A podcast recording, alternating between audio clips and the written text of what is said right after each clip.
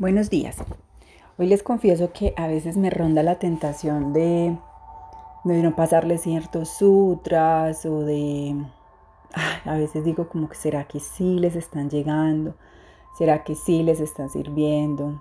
Por eso me encanta recibir los mensajes de algunos de ustedes cuando me dicen que sí, que sí están recibiéndolos y, e integrándolos a su práctica.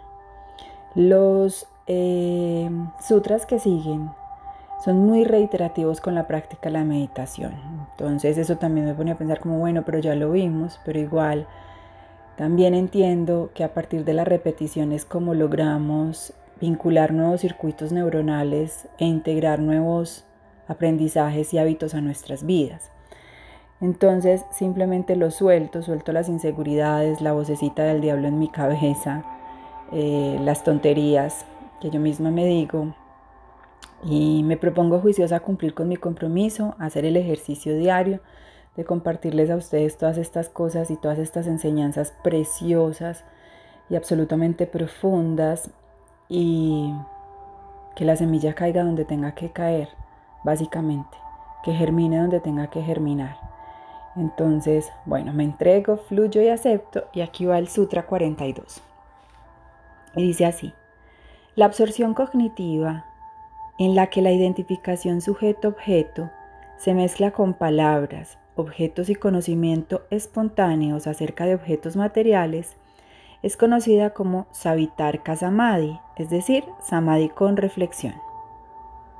En este verso y en los dos siguientes, Patanjali analiza el Samprañata Samadhi, referido como absorción cognitiva diferenciada u orientada al objeto. Él distingue cuatro gradaciones en ella. Savitarka, que es partir de un objeto material con reflexión. Nivitarka es partir de un objeto material sin reflexión. Savikara es partir de un objeto sutil con reflexión. Y Nirvikara es partir de un objeto sutil sin reflexión.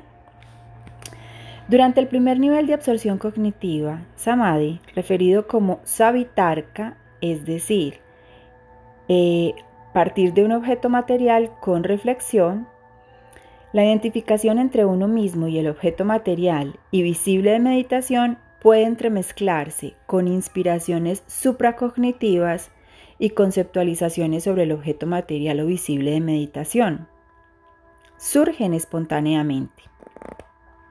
El objeto material o visible de meditación puede ser la forma de un santo, un yantra, cualquier cosa de la naturaleza.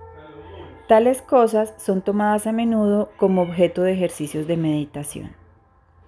Estas inspiraciones y conceptualizaciones no son el resultado de pensamientos vagabundos o ideas vagas como el pensamiento ordinario.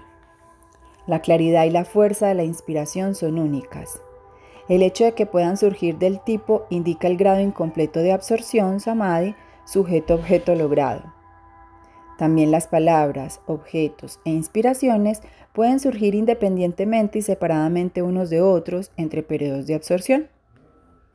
La práctica que se nos sugiere es, mientras meditas en una forma visualizada o con los ojos abiertos sobre un objeto material, tal como la llama de una vela o una piedra o un cristal, permite que las inspiraciones surjan espontáneamente y sin esfuerzo, entre la inhalación y la exhalación. Saben de que acabo de caer en cuenta que cuando ustedes están conmigo en consultas, básicamente me, sucede eso, que yo les digo que tengo un mensaje o me sale, unas, me sale una información que yo supuestamente no debía tener de ustedes eh, y muchos me dicen, ¿y usted cómo sabe? ¿Usted cómo supo? O me llegó la información oportuna en el momento que era.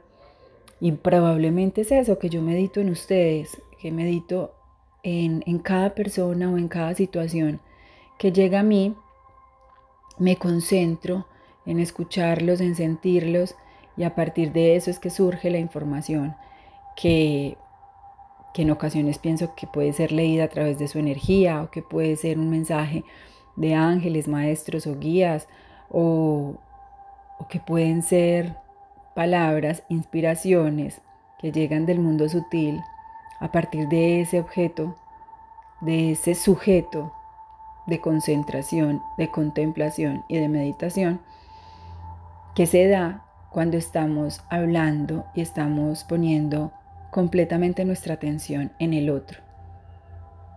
Me acaba de surgir esa como esa idea, esa cosa de, bueno, puede ser esto también lo que sucede.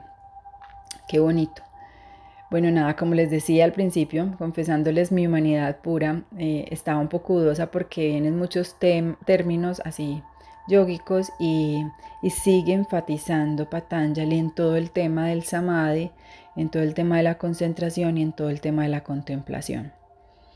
El libro de los sutras de Patanjali eh, se divide en cuatro capítulos. Estamos por terminar el primer capítulo, que son cuarenta y pico sutras. Y luego empezamos el segundo capítulo que habla cosas preciosas sobre, y manera muy práctica y muy pragmática ya, sobre la sadhana, sobre la práctica espiritual diaria y permanente para permanecer en esa conexión con el yo soy, con el verdadero yo soy, con el alma, con la esencia, con la chispa, con la matriz, con la energía, con el éter, con la energía, con Dios, como le quieras decir.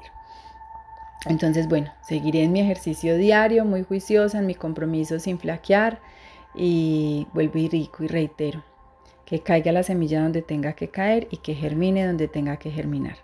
Les deseo un maravilloso domingo y mañana regreso con el siguiente sutra.